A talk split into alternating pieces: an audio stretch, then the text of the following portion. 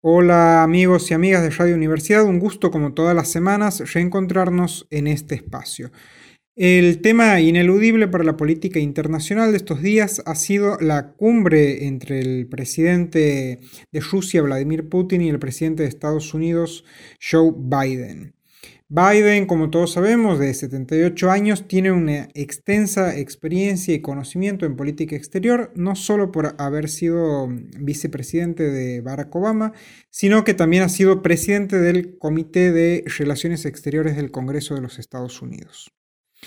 El mandatario estadounidense ha tenido una agenda intensa esta semana, ha llegado a la cumbre con, luego de haber tenido reuniones con los líderes de la OTAN, la Unión Europea y el G7. Por su parte, eh, Vladimir Putin, de 68 años, también tiene una extensa carrera política de aproximadamente 21 años y ha visto pasar cinco jefes eh, de Estado norteamericanos. Esta cumbre de Ginebra ha sido el primer viaje oficial al extranjero de Putin desde que ha estallado la crisis sanitaria por el coronavirus. Las conversaciones eh, de esta cumbre que ha sido este miércoles eh, han partido del punto más bajo en las relaciones entre ambos países. Recordemos que el 15 de abril Biden firmó sanciones contra Rusia por continuar interfiriendo en la democracia de Estados Unidos, lo que aseguraba el presidente norteamericano, haciendo referencia al gigantesco ciberataque que en el 2020 en teoría buscaba favorecer a Donald Trump en su intento de, eh, reelección. Eh, estas sanciones, las más duras desde el gobierno de Barack Obama, se suman, eh, se han sumado a las medidas adoptadas en marzo tras el caso Navalny que provocaron que los embajadores ruso y estadounidense abandonaron Moscú y Washington.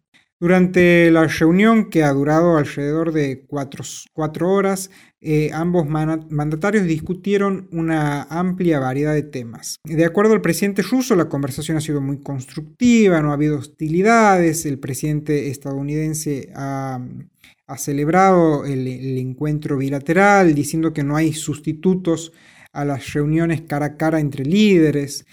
Y los temas, como decíamos, han sido variados, relaciones bilaterales, cuestiones de mm, armamentos, cuestiones de ciberseguridad, de derechos humanos. En cuanto a las relaciones bilaterales, se ha acordado que los embajadores retornen a ambos países, pero también han quedado en claro, más allá de este acuerdo, que hay hostilidades y hay enemistades manifiestas. El presidente ruso ha recordado que en el 2017 el Congreso de Estados Unidos había declarado a Moscú como enemigo y rival. Eh, por su parte, Joe Biden había afirmado que la relación entre ambos países necesita ser estable y predecible, que él no está en contra de, Rusia, sino que solamente actúa a favor de los ciudadanos estadounidenses. En cuanto a las cuestiones estratégicas y de armamentos, también ha habido ahí eh, un acuerdo en iniciar diálogos, en abrir una mesa de conversaciones Em, un diálogo integrado bilateral para crear un, acuerdo, un fundamento para un futuro control de armamentos y medidas para rebajar riesgos y conflictos.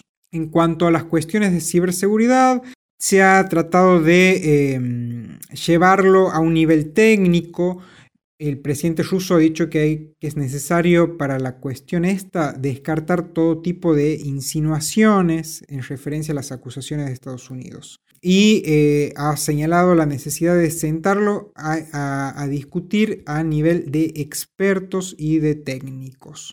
Putin y Biden también eh, han tratado la, cuestión esta del, del, hackeo masivo detectado por primera vez en diciembre en la Casa Blanca y que Estados Unidos culpa a Rusia, en particular a su servicio de inteligencia exterior. Con respecto a la cuestión de derechos humanos, frente a las acusaciones de Estados Unidos por los presos políticos, eh, y las persecuciones, Vladimir Putin ha hecho hincapié en las acciones de Estados Unidos, donde todavía funciona la prisión de Guantánamo, señalando que, eh, que Guantánamo no, no corresponde a nada, ni al derecho internacional, ni a las leyes de Estados Unidos. Además, eh, ha señalado y ha acusado que la Agencia Central de Inteligencia Norteamericana, la CIA, ha abierto cárceles en varios países en los que se aplicaron torturas.